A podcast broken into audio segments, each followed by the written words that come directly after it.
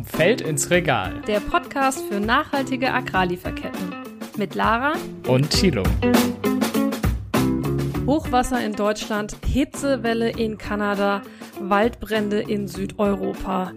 Ja, all diese Extremwetterereignisse sind lebensgefährlich für viele, viele Menschen. Und wenn ich so in die Zukunft schaue, dann bereitet mir das schon extreme Sorgen. Und was man in den letzten Wochen dann immer wieder gehört hat, auch von Seiten der Politik, war, ja, das ist eben Wetter, das gab es schon immer, das wird's immer geben, aber das ist so nicht ganz richtig. Ja, denn vor einigen Tagen äh, ist der neueste Weltklimabericht herausgekommen. Ähm, wer den veröffentlicht, darüber sprechen wir gleich noch. Aber der hat gezeigt, dass diese Extremwetterereignisse eben keine Laune der Natur sind, sondern auf unsere wirtschaftlichen Aktivitäten auf diesem Planeten zurückzuführen sind. Und äh, im Anklang an diesen Weltklimabericht hat auch der UN-Generalsekretär Antonio Guterres gesagt, dass die Ampel auf Alarmstufe Rot steht. Ja, dieser Sachstandsbericht trägt äh, regelmäßig aktuelle wissenschaftliche Positionen und Einschätzungen in Bezug auf den menschlichen Einfluss auf das Klima zusammen. Es ist also sozusagen ein Best-of von vielen, vielen Studien der letzten Jahre. Und wir wollen heute mal in diesem Bericht schauen und fragen, können wir denn überhaupt noch das Ruder rumreißen? Ja, und dazu haben wir unseren Gast David Rüfisch da von Germanwatch. Ähm, er ist Teamleiter für internationale Klimapolitik und deswegen hat er auch den Durchblick bei dem, mit dem neuen Bericht des Weltklimarats. Hallo David. Hallo, freut mich hier zu sein. Ja, wir freuen uns auch und würden direkt mal mit unserem kleinen Spiel starten. Entweder oder. Du bist bereit? Ja, ich hoffe. Na klar. Zuerst mal eine kurze Begriffsdefinition. Wovon sprichst du denn? Klimawandel, Klimakrise oder Klimakatastrophe? Äh, Klimawandel, aber wir sind auch in einer Klimakrise. Okay.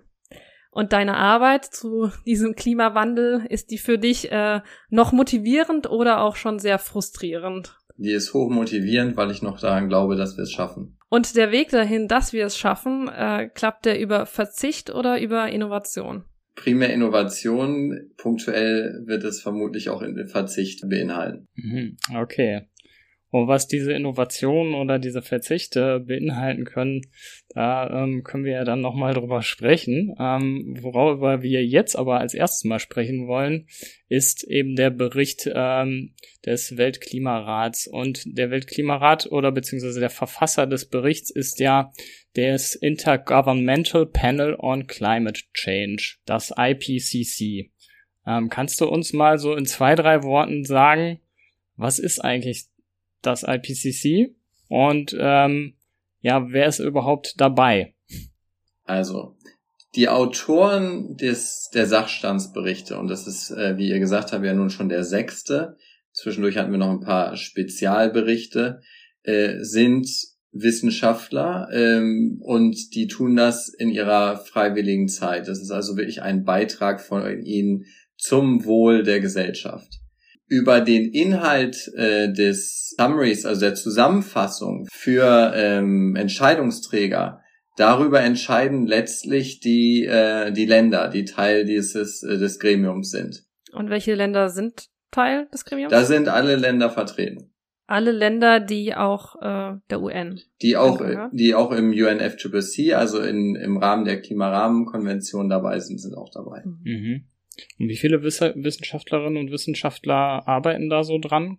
Weißt du das aus dem Kopf? Die, die genaue Zahl kann ich euch nicht sagen, aber es sind sehr, sehr viele und sehr viele Stunden freiwilliger Arbeit sind da reingeflossen, um diese äh, wertvolle wissenschaftliche Arbeit äh, zu erstellen. Du sagst es schon, wertvolle wissenschaftliche Arbeit. Ähm, ja, was macht diesen Bericht denn eigentlich so besonders wichtig? Ähm, weil es gibt ja viele Studien und Berichte über den Klimawandel, die man so sich anschauen kann und ähm, ja, Genau. Warum ist der denn so wichtig?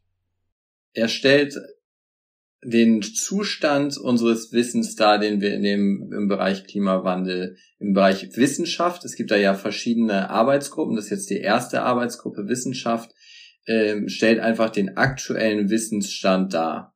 und tut dies auch in, wenn man sich das anschaut, in Abgrenzung, was können wir, welche Aussagen können wir mit einer äh, sehr hohen Wahrscheinlichkeit treffen, mit einer hohen Wahrscheinlichkeit, mit einer mittleren Wahrscheinlichkeit, weil sie das gesamte Wissen zusammenziehen. Mhm. Genau, um das vielleicht nochmal äh, unseren Zuhörerinnen und Zuhörern zu erläutern. Wir sprechen jetzt über den Bericht der ersten Arbeitsgruppe, die sich mit den physikalischen Grundlagen äh, des Klimawandels äh, beschäftigt hat. Und es werden noch zwei weitere Arbeitsgruppen ihre Berichte verfassen. Und die zweite Arbeitsgruppe geht um die Auswirkungen und Anpassung ähm, des Klimawandels und die dritte Gruppe dann um den Klimaschutz. Also da kommen äh, in den nächsten Wochen, Monaten, äh, David, wann genau kommen die nächsten Berichte raus?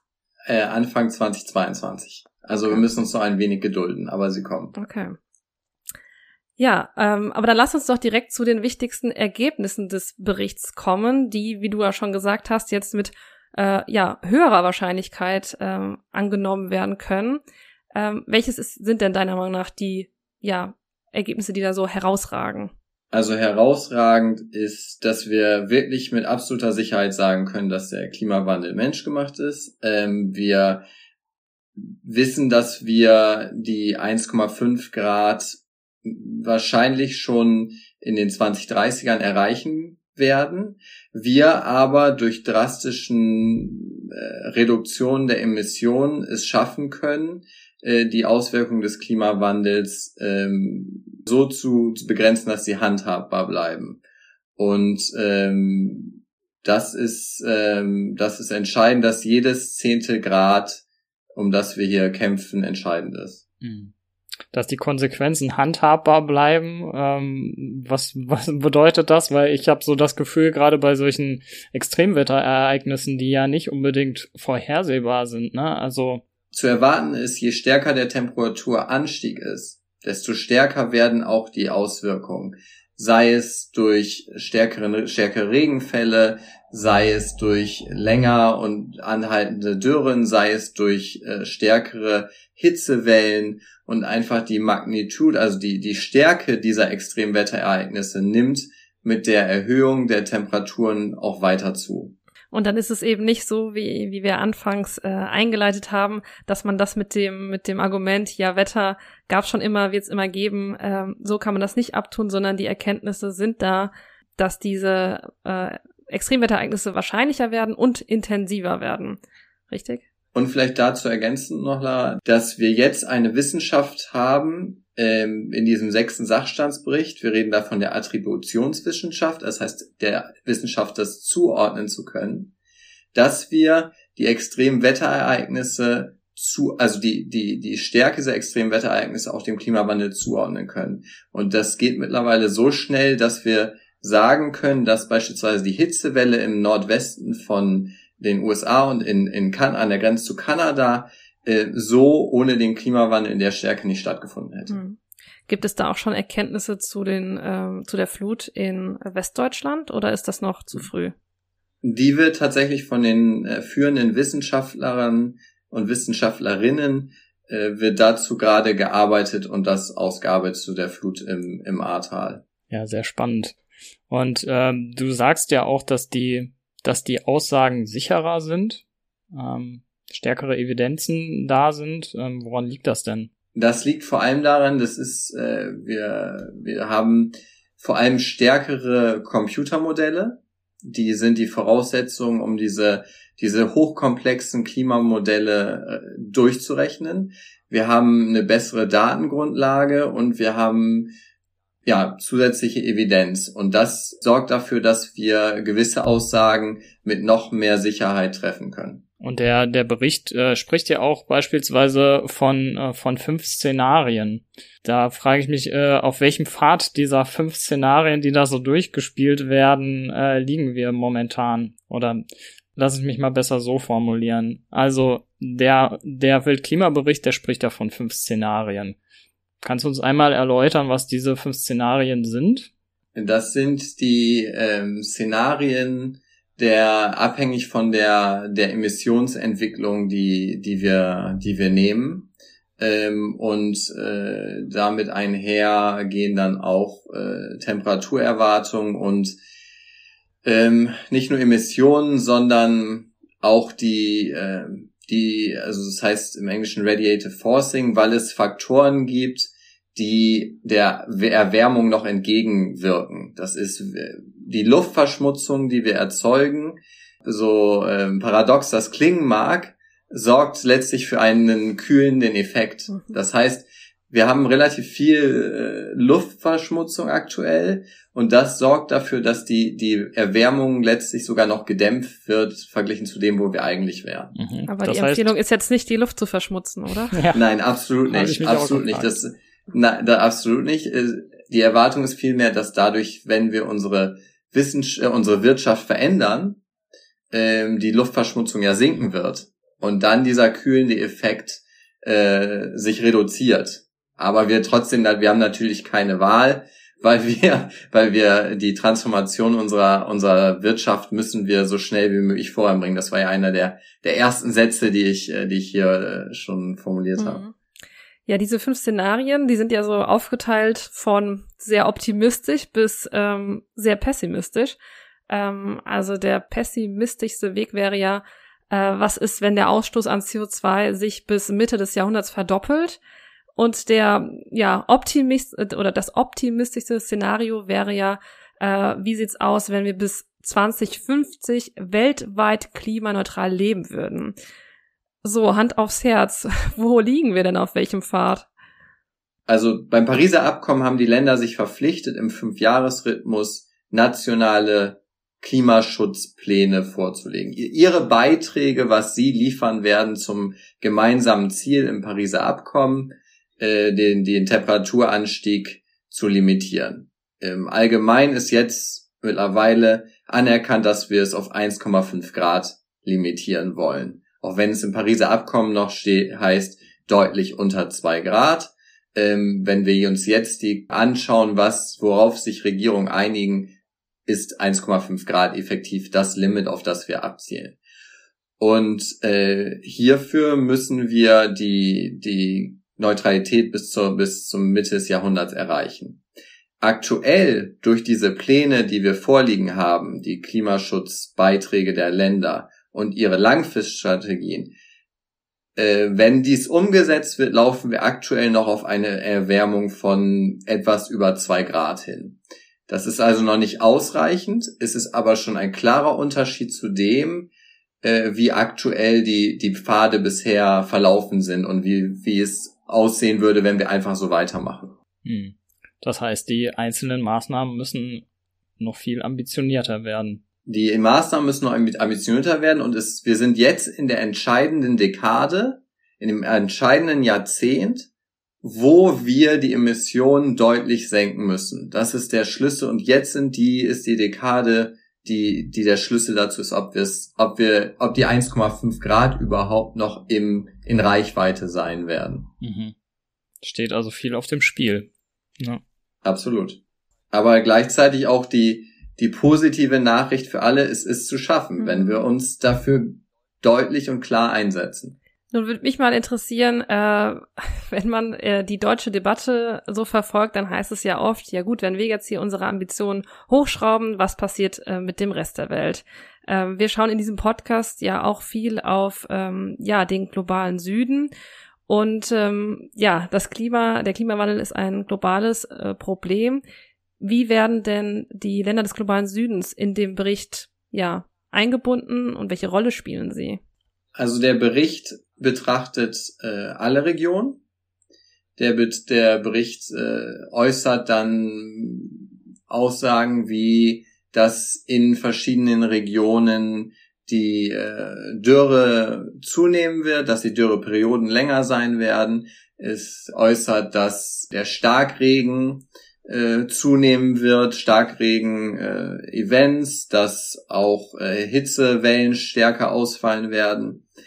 Und jetzt gilt natürlich für den globalen Süden, dass die ärmsten und verletzlichsten, deren Fähigkeit, sich daran anzupassen an diese Auswirkungen, deutlich limitiert ist zu den Kapazitäten, die wir haben. Die Auswirkung pro Region äh, kann sich unterscheiden, aber letztlich ist das, was ich sage, eben gesagt habe, ist, äh, kann man festhalten. Also die Stärke der extremen Wetterereignisse wird zunehmen, äh, wobei es da auch wie bisher vari also Unterschiede geben kann zwischen verschiedenen Jahren und und das ist nicht, das ist keine keine äh, klare immer identische Linie.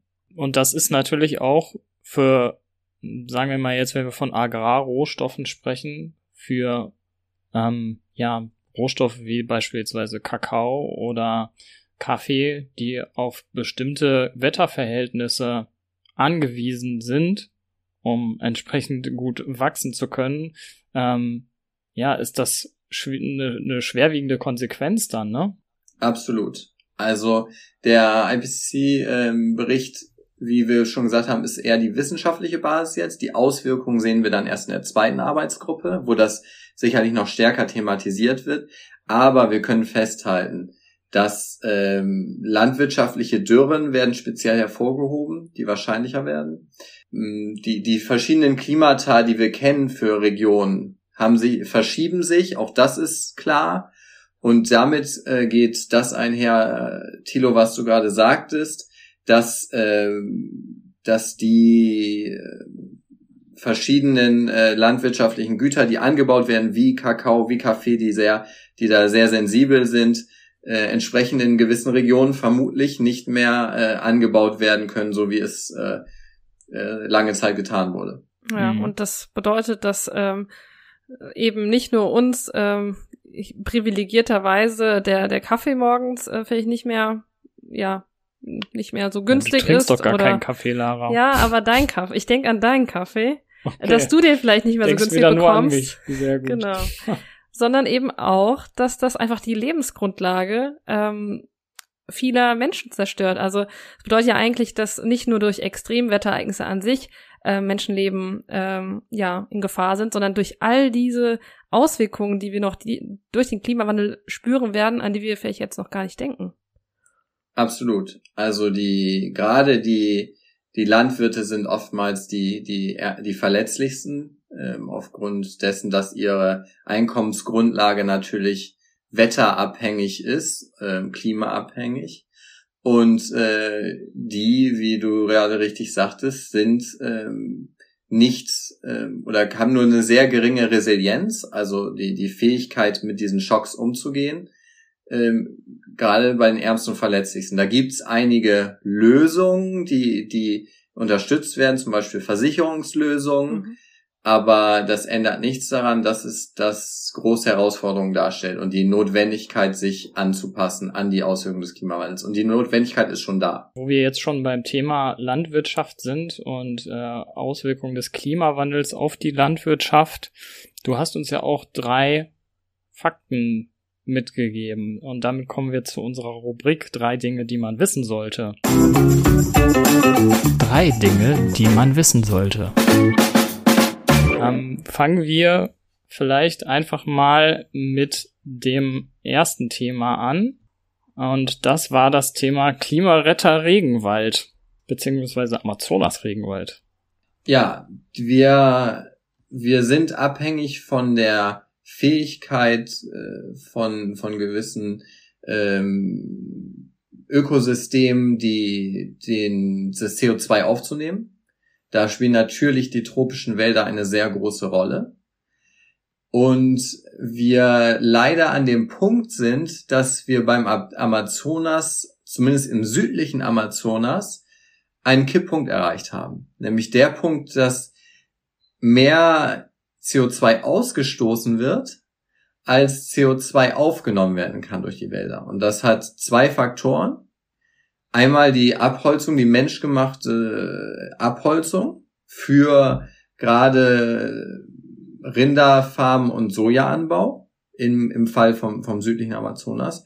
Und dass auch da dass äh, dieses Wetter sich geändert hat, das Klima, dass wir verstärkte Dürren im, im Südamazonas haben. Und das sorgt dafür, dass effektiv der Amazonas da nicht mehr als, als Senke, wie es heißt, wenn es CO2 aufnimmt, sondern CO2, mehr CO2 ausstößt. Und das ist sehr problematisch, rein aus Klimasicht alleine schon äh, weil wir ein darauf setzen, dass wir auf unsere auf unsere Lungen, auf unsere unsere tropischen Wälder, aber auch andere Wälder vertrauen können, einen erheblichen Anteil der CO2-Mengen aufzunehmen. Und es gibt einige Modelle, die wirklich darauf ab, die sagen, okay, wir können das schaffen, weil die Wälder und wenn wir mehr Wälder haben, äh, genug CO2 aus der Atmosphäre genommen wird. Und das ist, äh, so wie der Amazonas, das der südliche Amazonas zeigt, in Gefahr, diese Annahme. Mhm. Und dein zweiter äh, Stichpunkt zielt ja auch darauf ab, dass wir da nicht ganz unschuldig sind, ganz im Gegenteil, äh, sondern wir importieren die Abholzung ja im Prinzip. Ganz genau. Äh, die EU sagt, dass ähm, über unseren Konsum wir ähm, durch das, was wir importieren an ähm, Rohstoffen, die, äh, die mit der Entwaldung zusammenhängen, wir indirekt für diese, für diese sehr große Menge an zusätzlichen CO2-Emissionen letztlich verantwortlich sind. Und das zeigt, wir hatten vorher die, das Gespräch über die, über die, den Klimabeitrag, die nationalen Klimapläne und da will die EU 55 Prozent bis 2030 reduzieren gegenüber 1990. Das ist ein Faktor. Aber dann zu sehen, wie groß die Wirkung der EU über die Lieferketten noch ist ähm, bei den Emissionen, ist, äh, ist beeindruckend. Also im, im negativen Sinne beeindruckend. Damit kommen wir auch zu dem, zu dem letzten Punkt, der das Ganze sozusagen nochmal ein bisschen äh, schwieriger macht. Ähm, den habe ich jetzt einfach mal dicke Luft genannt.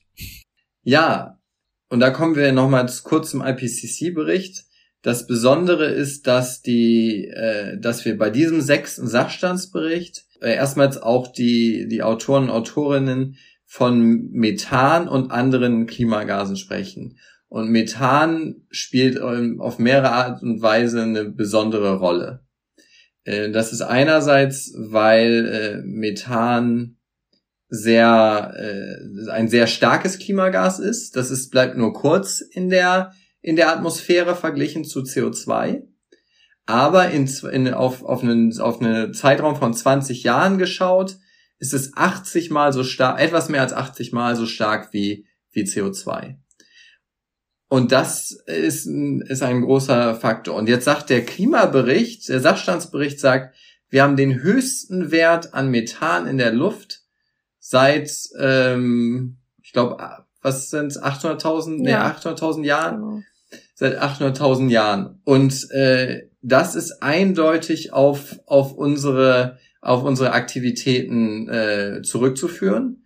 Und ist es, also der, der Anstieg in Methan ist um über 150 Prozent gestiegen. So. Und das ist, was sind die Faktoren? Das ist einerseits äh, der Verbrauch von Gas, ähm, im, im, im täglichen Leben, ne? also zum Heizen, aber auch zur Produktion von Elektrizität. Aber es ist auch zu 40 Prozent auf landwirtschaftliche Aktivitäten zurückzuführen. Und da ist jetzt, da wird es sehr interessant im landwirtschaftlichen, landwirtschaftlichen Sektor, wenn es darum geht, Emissionen zu senken. Denn wenn wir natürlich das Methan deutlich reduzieren, was so eine starke Klimawirkung hat, können wir uns in gewisser Weise, auch wenn das natürlich nicht das Ziel sein darf, wir müssen die Transformation sehr schnell durchführen, einen gewissen Puffer, eine gewisse Luft zum Atmen zu geben, um die, um die CO2-Emissionen woanders äh, zu senken. Und äh, da ist die Möglichkeit jetzt gerade auch für Konsumenten und Konsumentinnen zu schauen, wie, wie kann ich meinen Beitrag leisten? Und letztlich ist da ein großer Faktor dann auch die, die Reduktion oder Verzicht im Konsum von, von Fleisch. Mhm. Ja, mir tut es schon fast leid, dass wir unseren Hörerinnen und Hörern immer die gleiche, ja, gleiche Botschaft senden müssen, aber das ist einfach so ein großer Faktor, ähm, unsere Ernährung, über die wir einfach einen, ja, großen Hebel haben. Genau, es gab ja schon ähm, vor zwei Jahren gab es ja schon den speziellen Bericht des IPCC auch zu, zu Landwirtschaft und Landnutzung. Und schon da wurde klar, dass eine Veränderung unserer Essgewohnheiten äh, sich nicht also vermeiden lässt. Mhm. Was was uns auch die Möglichkeit, deutlich die Emissionen zu senken. Und das ist vielleicht noch was, was einigen Verbraucherinnen und, und Zuhörern von euch leichter fallen wird, ist die Verringerung von, vom, von Müll, vom Wegschmeißen von, von Nahrungsmitteln. Denn ein nicht zu unterschätzender Teil der Nahrungsmittel wird einfach äh, weggeschmissen. Und auch das sorgt natürlich dazu, weil es alles produziert werden muss etc., für Emissionen, ohne dann einen Nährwert für uns zu haben. Und da, das bietet eine weitere Möglichkeit äh, anzusetzen. Ja. Jetzt könnte ich natürlich auch sagen, als äh, Privatperson, okay, also ich soll mein ganzes Leben umstellen äh, und für die Unternehmen ist es dann vielleicht irgendwie Business as usual. Ähm, was würdest du denen mitgeben, die so argumentieren? Dann würde ich argumentieren, dass äh, wir in Deutschland Ende September Wahlen haben und äh, wir auch darüber Entscheidungen treffen, ob wir eine Ernährungswende unterstützen wollen. Und äh, es gibt mehrere laufende Prozesse, die darauf hinweisen, dass es da in der, bei Unternehmen, in der Gesellschaft, selbst beim Bauernverband ein Verständnis dafür gibt, dass wir eine, eine fundamentale Wende brauchen. Das war in Deutschland die Zukunftskommission Landwirtschaft. Ähm, einerseits, andererseits haben wir auf EU-Ebene laufende Prozesse, das die, die Prozesse zum Lieferkettengesetz, aber auch Prozesse, wo Investoren und Finan der Finanzmarkt äh, offenlegen muss, äh, wo sie investieren und welche äh, Auswirkungen der Klimawandel auf ihre Aktivitäten hat, beziehungsweise ihre Aktivitäten auf den Klimawandel, beide Richtungen, so dass es viele laufende Prozesse gibt, die da in die richtige Richtung gehen und wo es wichtig ist, dass Deutschland als Akteur eine, eine ambitionierte Position einnimmt. Ja, neben der Bundestagswahl gibt's ja noch ein wichtiges Ereignis im Herbst, ähm, vor allen Dingen für, für den Klimaschutz. Ähm, das ist die COP, das ist die Weltklimakonferenz in Glasgow. Um nochmal zurückzukommen auf den IPCC-Bericht, ähm, welche Auswirkungen hat der denn auf diese Konferenz und können wir jetzt erwarten, dass der so viel Druck gemacht hat, dass ja sich nun alle Staaten wirklich zu mehr äh, Ambitionen verpflichten? Wie du sagst, der, der Bericht zeigt erneut die Dringlichkeit auf, bestärkt nochmal dieses Gefühl der Dringlichkeit.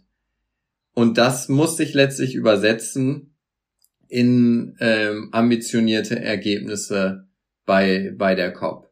Das ist sicherlich ein Verhandlungsprozess, denn es gibt da ähm, verschiedene Interessensvertreter, es gibt einige Blocker, das ist äh, klassischer, da gibt es ein paar klassische Blocker, äh, vor allem die, die natürlich abhängig sind vom Export von fossilen Energieträgern. Aber die, die Dringlichkeit ist eindeutig und äh, die Länder müssen bei der COP entsprechend dieser Vorgaben vom IPCC, vom sechsten Sachstandsbericht, äh, dann auch die richtigen Schlüsse ziehen bei der COP. Und das heißt vor allem natürlich ganz klar das 1,5 Grad Limit nochmal zu stärken. Das heißt, dass bis dahin diejenigen, die noch, die Länder, die noch keine ähm, Klimaschutzbeiträge verbesserte vorgelegt haben, dass die die noch vorlegen. Also einige ähm, einige Optionen sind da, wie wir zeigen können, dass dass äh, dass wir es ernst nehmen und dass die Regierung und Länder es ernst nehmen. Und du hast ja am Anfang gesagt, du bleibst noch ein Optimist.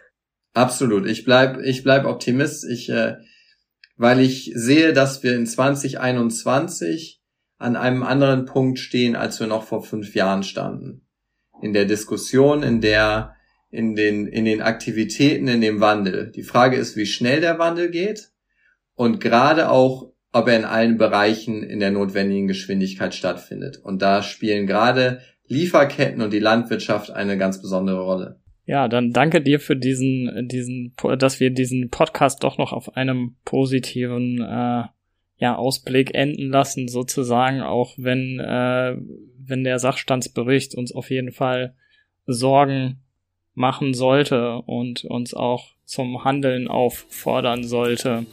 Ähm, falls ihr euch das Ganze mal auch anschauen wollt, also zusätzlich zu dem, zu dem Sachstandsbericht gibt es eine interaktive Weltkarte im Internet. Äh, die könnt ihr euch mal anschauen. Da könnt ihr euch verschiedene Szenarien sozusagen anschauen, also wie wie die Temperatur, der Temperaturanstieg weltweit aussieht. Auf jeden Fall werden wir das verlinken in der Podcast-Beschreibung.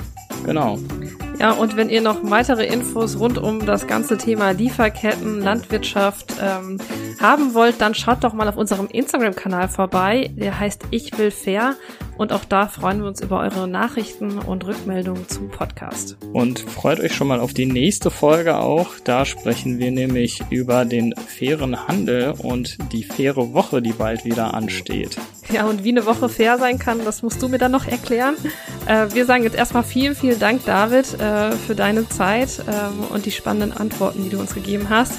Wir werden das auf jeden Fall verfolgen, was dann letztendlich auf der Weltklimakonferenz bei rumkommt. Und bis dahin, tschüss und bis bald.